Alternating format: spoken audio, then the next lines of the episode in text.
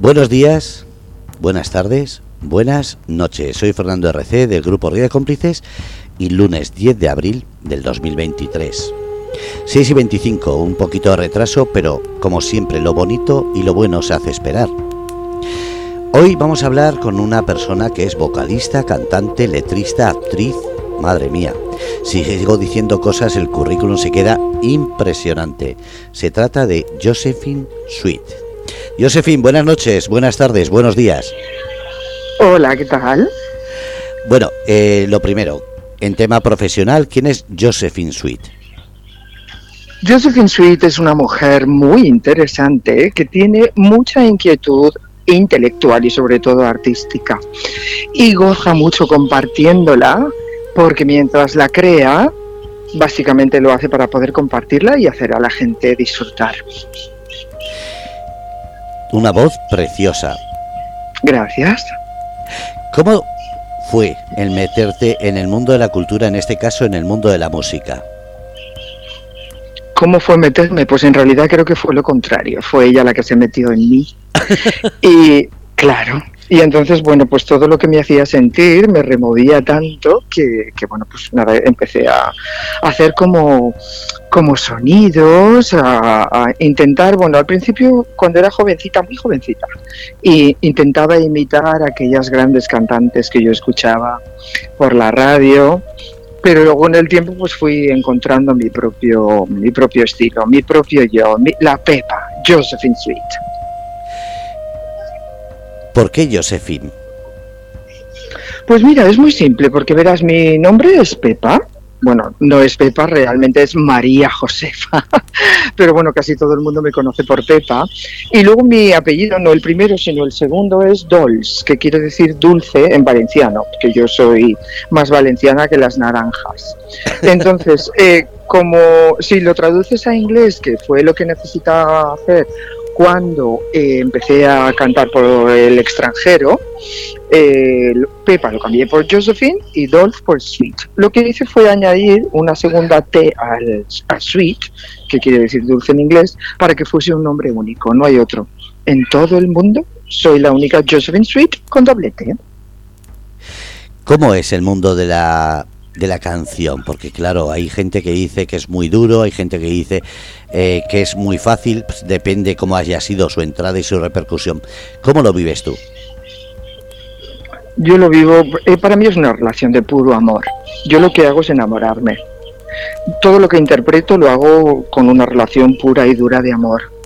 Y digo dura porque sí que es verdad que en ocasiones te entregas y luego lo que recibes a cambio no es lo que esperas.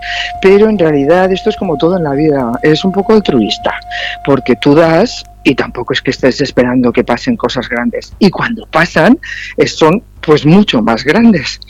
Eh, yo no canto gratis, pero tampoco me hace falta ganar grandes cantidades de dinero porque si no dejaría de hacer lo que hago, ¿sabes? Es chulo poder compartir. ¿Crees que el dinero está corrompiendo un poquito el mundo de la cultura? Y no solo el mundo de la música, sino en general. El dinero no solamente corrompe la cultura, lo corrompe todo, pero bueno, el dinero es que hay gente que vive pensando que el dinero es vida. Y yo creo que el dinero está muy bien, porque a ver, todos nos movemos a base de eso, eh, vivimos en esta sociedad, en, esta, en este momento del mundo ¿no? y de la época en la que nos ha tocado estar, pero el dinero no es todo. Lo más importante, en mi opinión, es tener muy buena salud, luego tienes que tener muy buen sentido de lo que es la vida en sí, darte cuenta de que es un regalazo y que ya que estás aquí de viaje, que el viaje sea chulo. Y luego, por supuesto, eh, lo que tiene que ver con eh, el amor, Mm, el amor físico quizá, porque si no te rozas de vez en cuando, ¿qué sentido tiene vivir? Totalmente. El sentido de la voz en, en la música, ¿lo has aprendido o directamente con la voz que tienes ha sido un género que te venía bien? Y lo digo porque aquí ha habido cantantes que han intentado hacer un tipo de música y los mismos profesores han dicho no, eso no eres capaz o no eres posible. En tu, en tu campo, ¿cómo ha sido? Bueno, pues verás, yo de lo que, a ver, te vas dando cuenta cuando, cuando inicias, te inicias en esto, que, normalmente es una cosa como, eh, hay todo tipo de inicios, ¿no? En mi caso fue casual, o sea, casual, fue algo que simplemente brotaba de mí, ¿sabes? Salía, yo no podía dejar de cantar aquí y allá. Y bueno, pues a medida que vas cantando, lo que ocurre muchas veces es que la gente cree que una buena voz es aquella que está constantemente siendo muy aguda. Y en realidad una voz aguda está muy bien, porque hay grandes voces maravillosas que son muy agudas, pero una voz grave que conmueve también está muy bien, ¿sabes? Entonces yo creo que el tema de la voz quizá se va mucho por eso, por, por eh, oír pues, pues la típica canción cantada por Whitney Houston tan, tan, tan, tan imitada, ¿sabes? En la que siempre se está ahí arriba, todo el tiempo arriba, ¡uh! cuando en realidad conmover a través de sonidos que, ¿sabes? Que te dan pues como digo yo, cosquillitas que te ponen la carne de gallina y a lo mejor pues es un grave magnífico. Es el terciopelo.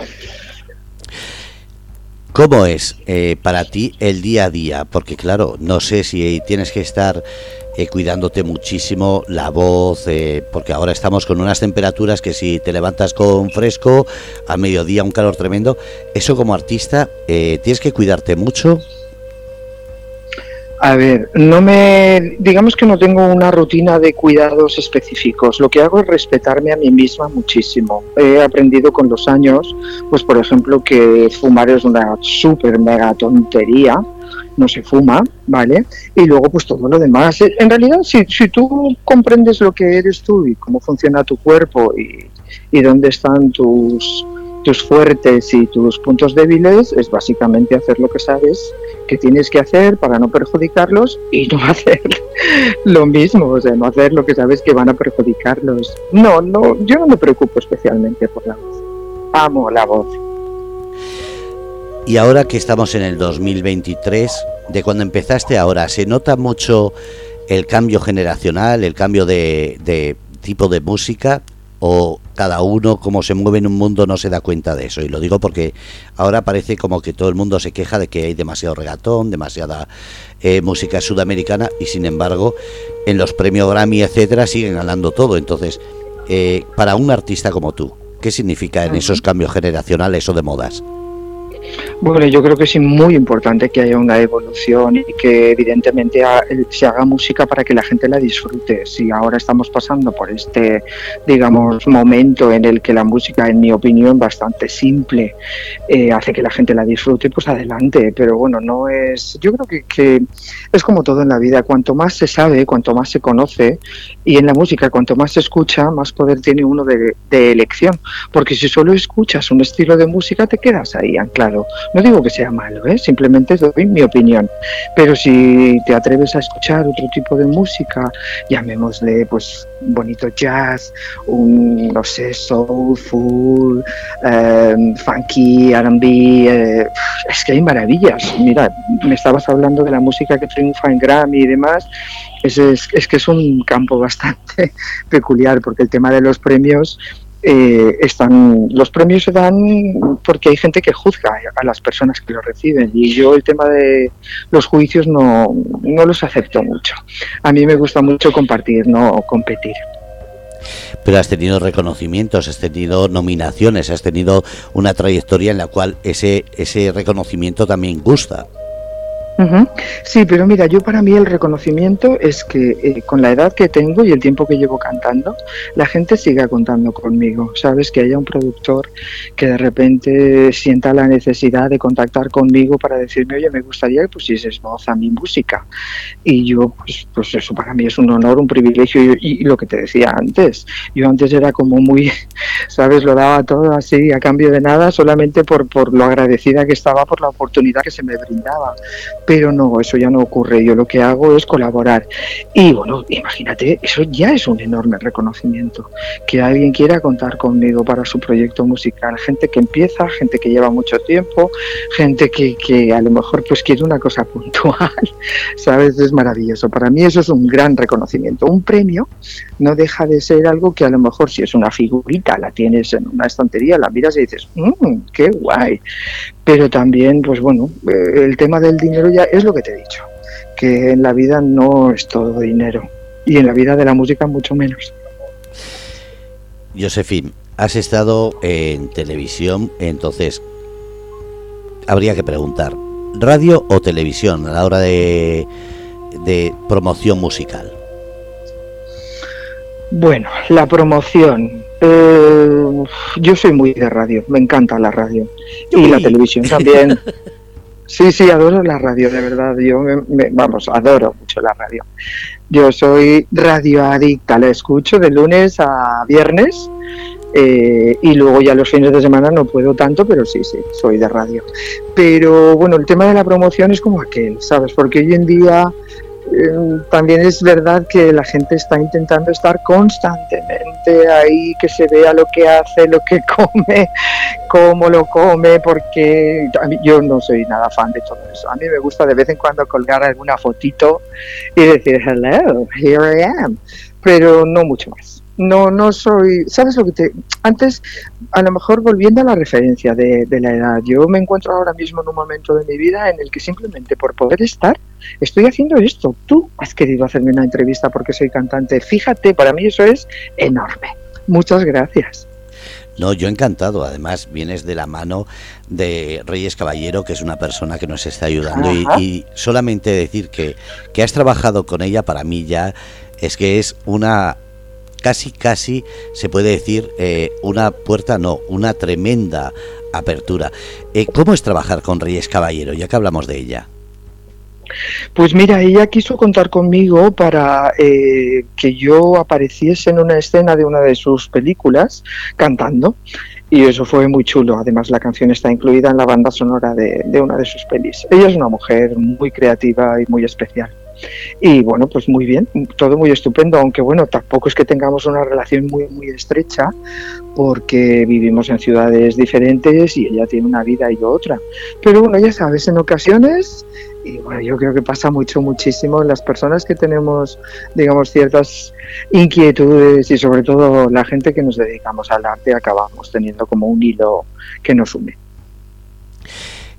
¿Crees en realidad ese, eso que acabas de decir, que cuando te mueves en un ambiente en el cual todos seguimos unas pautas, eh, se vuelve casi casi una familia? Eh, familia, Claro, es que la, palabra familia implica tantas cosas, ¿verdad? Sí, hay familias que nos llevamos bien, pero hay familias que mm, son los más lejanos. Por eso decía, en el mundo de la música, en el mundo del cine, que es, por ejemplo, el que se mueve Reyes Caballero, eh, eso se convierte casi en una familia. Hay personas cercanas que es casi familia de, de sangre y en cambio otros son como el familiar ese que no quieres verlo ni en una celebración ahí en la otra esquina. sí, sí, eso pasa. Bueno, a ver, el ser humano eh, se caracteriza por muchísimas cosas y una de ellas es por ser absolutamente imperfecto, que menos mal, imagínate que todos fuésemos fantásticos, sería un aburrimiento la vida. Pero sí, sí, evidentemente cualquier cosa que se inicia, cualquier proyecto que tenga que ver con el arte, eh, implica una colaboración, porque a veces es simplemente un sonido, en otras, otras veces puede ser, pues a lo mejor una imagen. Eh, hay tantas cosas, pero sí, sí, yo creo que a la hora de hacer algo juntos a nivel artístico, acabamos estando conectados puedes llamarlo familia o puedes llamarlo pues simplemente eso, conexión. Conexión psicotrópica, sideral, artística, fantástica. Las energías del universo que tanto se nombran. sí. ¿Cómo es, ¿Cómo es esa faceta? Porque claro, estamos hablando de tu faceta artística como cantante, pero ahora vamos a hablar, ya que hemos enamorado a Reyes, también esa parte artística también, pero como actriz. ¿Es más dura? ¿Es diferente? ¿Son compatibles? ¿Cómo es? En mi caso es total y absolutamente compatible, es una maravilla. O sea, cuando tú interpretas una canción, lo ideal es eso. O sea, básicamente la palabra lo ha dicho ya. Tú estás interpretando, tú estás diciendo te quiero y tú no estás diciendo te quiero como si fuese simplemente, pues es unas cuantas notas que, que, lo dicen, ¿no? Eh, dependiendo de cómo se haga, sino que estás transmitiendo que en realidad tú quieres. O sea, es un te quiero de verdad. ¿Sabes? Yo creo que los cantantes que realmente, aunque tenga, aunque no tengan lo que hablábamos antes, esas voces, esas voces maravillosas, agudas y tal, pero que transmiten tanto, ¿cuántos hay? Hay muchísimos. Yo, por, yo mira, eh, cuando quiero oír una canción que me inspire a nivel, mm, ¿sabes? Sexy, yo, por ejemplo, pienso en Barry White. Wow. Menuda voz. Claro y no es una voz aguda, ni es una voz que está todo el tiempo ahí abajo. Por eso te digo, pero ¿qué, te transmite ese señor? A ti no lo sé, pero a mí es como que, uff, o sea, cómo camina esto, qué buen rollo, qué ganas tengo de verle, qué ganas tengo de, ¿sabes?, de, tocar su carita, ¿sabes? Este rollo, ¿sabes? Así como que... Y, y, más que nos tenemos que callar por estar en un horario infantil. ah, sí, está en horario infantil, hola chicos. También te estaba preguntando porque estás en una faceta artística en teatro que es eh, el musical de Divas Experience. ¿Cómo es? Exactamente. ¿Cómo es esa experiencia? Es muy maravillosa, imagínate con un montón de bailarinas, con una, bueno, yo, la cantante principal que es espectacular, y luego una coreógrafa que ha hecho unos números impresionantes y bueno, es, muy chulo. Pero bueno, al margen también, que bueno, recomiendo a mucha gente que vaya a verlo, que está muy bien, de Divas Experience. Pero además de esto, eh, bueno, pues yo por ejemplo he tenido la fortuna de trabajar como actriz en tres óperas. Y ya te digo que eso es lo más grande que le puede pasar, bueno, por lo menos a mí, que me ha podido pasar a nivel interpretativo o sea, dentro del mundo artístico la ópera, es, esas producciones lo tienen absolutamente todo. Sonidos alucinantes, buenos escenarios, vestuarios y bueno, directores, iluminación, es que es todo, esto,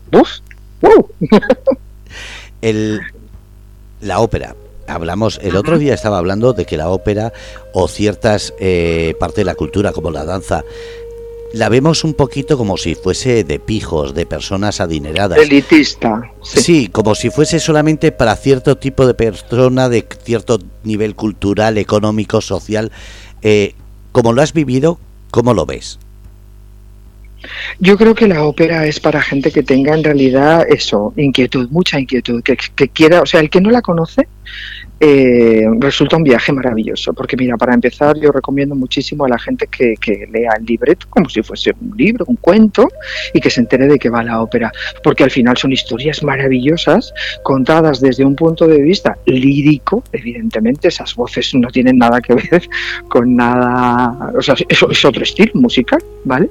Pero no la oyes tanto por la radio y todo esto, que es normal y corriente, pero bueno, es una posibilidad magnífica de abrirte eh, un poco más a eso, a lo que yo pienso, que cuanto más conoces y sabes, más poder de elección tienes, porque nadie te obliga a que escuches únicamente un estilo u otro. Entonces, si tú conoces la historia y de repente ves a una señora que está de rodillas ahí diciendo que ama perdidamente a alguien que no va a poder conseguir y lo está diciendo con esos gorgoritos alucinantes, ¿sabes? Pues la ópera es eso. Y en cuanto a precios y demás, quizá en el pasado lo fue, porque una producción de ópera, como imaginarás, implica un coste enorme y claro, en, consecuencia tienen que ganar ese dinero como poco, ¿no? Lo que han invertido. Pero hoy en día creo que es mucho más fácil, es, muy, muy accesible y, y, muy recomendable conocer la ópera también. Si tuvieses que elegir, ¿con qué te quedarías? Y me refiero a por la voz. Ópera, teatro, cine o directamente la canción? Si tuviese que elegir, evidentemente sería un cóctel de todo eso. Eso no vale. es que no puedo amar más a una parte del arte que la otra. Yo amo el arte en toda su expresión. Yo me voy, yo tengo relaciones con ciertos cuadros que voy a visitar siempre que tengo la oportunidad, ¿sabes? Para, no sé, yo creo, a lo mejor llamadme un poco friki si queréis, pero es que yo creo que una vida que no, contemple el placer que supone eh, disfrutar de lo artístico es una vida... Eh, pues a lo mejor necesitada, ¿sabes? No, no, no totalmente completa. El arte se disfruta de muchas maneras. En la televisión también hay arte. Y si vamos al tema sensualidad, ¿el arte desborda sensualidad o al arte actual le falta sensualidad? La sensualidad es una cosa muy personal y muy particular. No lo sé, a mí me puede conmover mucho algo que a lo mejor a ti no. Es lo mismo que cuando te gustan, yo que sé, a mí por ejemplo me gustan los chicos. Pues a mí me puede gustar un chico que si a ti te gustan los chicos, tú lo ves y dices, pues oye, a mí no me pone nada. Y yo digo, uy, mira qué suerte he tenido. Entonces es para mí. No, no, es, es muy complicado describir una sensualidad o, pensar qué falta o no tiene. Es, eh, hay tantas, tantas miradas tan diferentes.